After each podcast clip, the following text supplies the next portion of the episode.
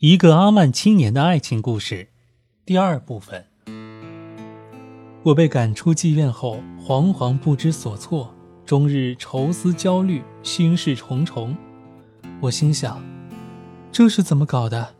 我带着百万家资出来航海做生意，结果在这晦气的老头妓院里花的精光，真是无能为力，一切全靠伟大的安拉了。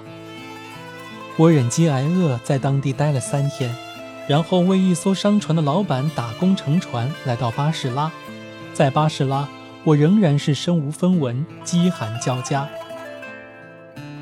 一天，当我正走投无路的时候，一个杂货店商人看见我，走过来和我拥抱。原来他是我父亲从前的朋友，也认识我。他问起我的情况，我向他一五一十地述说了我的经历。他感叹道：“，这绝非智者所为。尽管如此，你现在想干点什么呢？”我真是毫无办法，只好听天由命。我说：“你到我的铺子来帮帮忙，给我记记账，看看门。”杂货店老板说：“我每天给你一个银币，还包你吃饭住宿，你看好吗？”我高兴地答应了。从此。我就为杂货店老板干活，为他跑买卖。一年后，我积攒下一点钱，自己在海边租了一间房子，做起买卖。我希望哪一天有商船到来，我打上点货物，随船前往巴格达。正巧有一天，海边来了几艘商船，商人们都竞相奔去做买卖，我也高兴地随他们前往。这时，只见两个商人从船舱出来，坐在两把椅子上，商人们纷纷朝他俩走去，以便做成买卖。只见两个商人命奴仆取来一张毯子，其中的一个拿出一个布袋，将它打开，向毯子上一倒，顿时只见光芒四射，毯子上铺满了珍珠、翡翠、玛瑙、祖母绿、猫眼等各色各样的宝石。两个商人对众商人说道。众位同行兄弟们，今天我想把这些货物全部出手，因为我太劳累了。大家开价吧。商人们纷纷出价，已经达到四百个金币了。这时，一商人忽然瞧见了我，原来我们曾经认识。他对我说：“你怎么不像你的同行一样出价呢？”说来惭愧，我身边只有一百金币，无法出价。我不好意思地说。说着说着，我的眼泪止不住掉了下来。那商人见我如此，感到十分为难，继而他对众商人说道：“请大家为我作证，今天我把这些珠宝以一百金币全部卖给我的这位朋友。说实话，这些珠宝要值一千金币呢，就算我作为礼品送给他吧。”说毕，他将口袋、毯子和上面的珠宝全都给了我。我对他的慷慨深深表示感谢，商人们也都赞扬他的大度和美德。自我有了这些珍贵货物后，就经常到珠宝市场去做买卖，赚了不少钱。在这些珠宝中，有一颗红宝石，像是工匠们雕琢而成，足有二两重，四周有像蚂蚁似的图文，谁也不知道它有什么用处。我做了一年买卖，也没有去动它。这日，我将它取出，心想，不管它有没有用，我还是要将它出手。我把它交给一个中间商，那中间商转了一圈回来，说商人们最多只肯出十个银币买它。我说不卖。那中间商将那石头朝我跟前一扔，就走了。过了些日子，我又拿去卖，商人们最多出到十五银币。我生气地从中间商手中拿过来。回到家中，将它扔到一旁，从此就没再去理它。一天，我正坐在店铺中，只见一人前来向我问候致意。他旋即开口说：“我能否看看你的商品？也许其中有我要买的东西。”我答应让他看。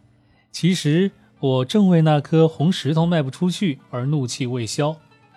那人翻看着我的货物，他别的不要。偏偏看中了那颗红石头，当他发现它时，连连亲吻它，口中不住地说：“感谢安拉，感谢安拉。继而他问我：“先生，这颗红宝石要卖吗？”“当然要卖。”我没好气地说。“你要多少钱呢？你给多少钱呢？”“我给二十金币。”我听他说给二十金币，以为他在开玩笑，便对他说：“算了吧，算了吧，你该干什么干什么去吧。”那人见我这样，以为我嫌价钱低，便说：“五十金币好吧。”我听他这么一说，便没再吭声。那人急了，说：“怎么样？呃，我再加钱，一千金币。”我仍没吭声。那人笑了起来，问：“哎？”你怎么总不说话呀？你该干什么干什么去吧。我仍不相信他，还准备对他的挑衅予以回击，不想他却一再的增加钱，一千金币，一千金币的往上加。最后他说：“我出两万金币，你卖给我吧。”我以为他还在开玩笑。这时，我店铺周围已经聚集了好多人，人人都说：“卖给他，卖给他！如果他不买，我们就揍他。”把他从这地方赶走。我对他说：“你是真要买还是开玩笑？”我当然真要买。那人说：“那我就卖给你，好吧？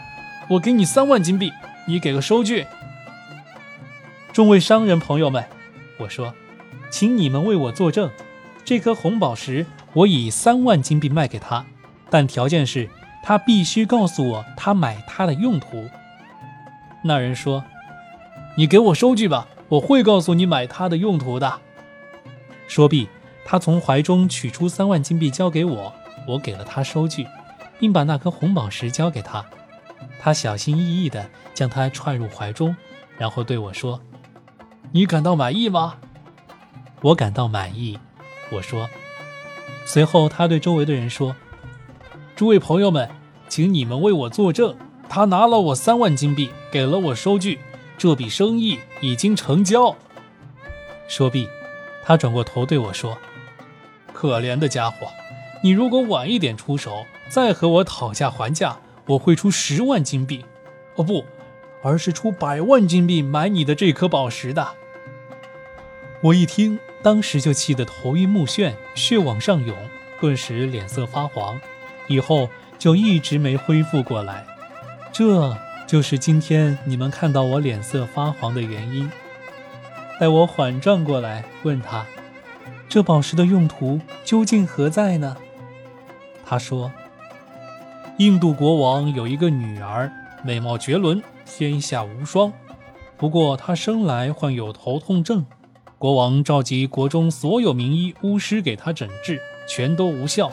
当时我也在场，我对国王说：‘陛下。’”我知道一个人，他名叫萨尔德拉巴比里，住在巴比伦国。世上没有谁比他更懂医术了。您是否让我前去找他呢？国王同意了我的请求。我又对国王说：“陛下是否给我一块红宝石？我有用处。”国王给了我一块红宝石，还给了我十万金币和一些贵重礼品。我就上路了。我风雨兼程，长途跋涉，过了些日子，终于来到了巴比伦国，并找到了萨尔德拉巴比里的住处。我向他献上十万金币和礼品，并说明来意。他接受了财物，答应满足我的要求。他拿过红宝石，叫来一个雕竹匠，命他在宝石上刻上这些符文。然后他斋戒七个月，观测天象，终于选定了一个时间，在宝石上写下了这些咒语。势必，我带着这颗宝石返回印度觐见国王。国王将刻着符文和咒语的宝石放在公主身旁，公主的病痛顿时痊愈。在这之前，公主是被绑在四根铁链上的，每晚有一个婢女陪她。可每天早上总是发现婢女被公主用铁链打死。自有了这颗红宝石后，公主就恢复了正常。国王非常高兴，赏赐给我很多钱。从此，国王就把红宝石佩戴在公主胸前。可一天，公主乘船到海上去游览，船上有几个婢女陪同着她。这时，一个婢女和公主闹着玩，手不慎碰断了公主胸前的佩线，红宝石掉进海里，公主的头痛病顿时发作。国王为此终日忧愁悲伤，他又将我召去，让我再去找萨尔德拉巴比里老人，让他重新制作一个带咒语的宝石，好使他的女儿恢复健康。我又风尘仆仆地来到巴比伦国，可是，一打听，那巴比里老人已经去世，我只好悻悻地返回，告诉了国王。国王命我和另外十个人不惜走遍天涯海角，也要为他女儿找到解救之药。于是，我们就出发了。鬼使神差，安拉让我来到了你这里，从你这儿找回了那颗失落在海中的红宝石。他说完，带着红宝石就走了。而我，尊贵的哈里发呀，从此面色就再没有恢复红润。这就是你们看到的我面色发黄的原因。不久，我带着全部钱财乘船来到巴格达，还是住在我原先住过的地方。第二天，我穿上一身上好的衣服，来到塔希尔的妓院，希望见到我曾经深爱着的姑娘塔希尔的女儿。我虽然离开她这么久，但心中对她的爱不仅不曾磨灭，而且有增无减。当我走到妓院门前时，发现这里的门窗几乎全然坍塌，一副颓垣断壁的样子，破败不堪。我问附近的一个年轻人：“喂，兄弟，塔希尔老人一家现在怎么样了？”兄长，几年前这儿来了一个阿曼商人，跟塔希尔老人的女儿。住了一段时间，后来商人的钱花完了，老人就把他赶出妓院。那青年无可奈何的走了，至今不知下落。但他女儿对这青年爱得发狂，自分手后，他对他是朝思暮想，茶饭不进，最后啊，终于病倒，机智死亡。他父亲见状，立即让人到全国各地去寻找这个年轻人，并许诺谁要找到他，就赏给谁十万金币。可是找了好久，谁也没有发现那青年的踪迹。如今他女儿已经奄奄一息，卧病在床，眼看就要死喽。我又问他，他父亲现在如何？那年轻人说道：“自从遭受这打击后，老人卖掉了所有的妓女，从此关门不干这一行了。”我告诉你那阿曼青年的消息好吗？我说：“哎，那感情好。”你到塔希尔老人那儿去，告诉他有好消息。那阿曼青年就在门口等着他。年轻人兴冲冲的，像一匹脱缰野马，飞也似的跑去报告。不一会儿，年轻人和老人走了出来。老人一见到我，立即反身进屋，取出十万金币交给年轻人。年轻人高高兴兴地拿着它走了，一边走一边为我祝福。老人走过来和我紧紧拥抱，两眼泪水长流，说。这些时候你都到哪儿去了？害得我女儿想的你都快死了。快快进屋去吧。我们进得房间，老人即跪在地上叩拜，感谢安拉使我们团聚。他先进屋对女儿说：“女儿啊，安拉使你的病得救了。我见不到我心爱的阿曼青年的面，我是不会痊愈的。如果你吃点东西。”再到浴室洗个澡，我保你和他团聚。”老人说。姑娘听父亲这么说，便问道：“你这话当真吗？”“以安拉起誓，此话当真。”“如果我见到他的面，不吃东西也可以。”这时，老人命奴仆将我引了进去。他一看见我，顿时激动得昏厥过去。一会儿醒来后，口中吟诗道。命运使失散的人们又重新欢会在一起，他们万万没有料到，分离之后还能团聚。赢完后，他坐了起来，对我说道：“亲爱的，我以为今生今世我们只有在梦中才能相会呢。”说完，他紧紧拥抱着我，两眼泪如雨下。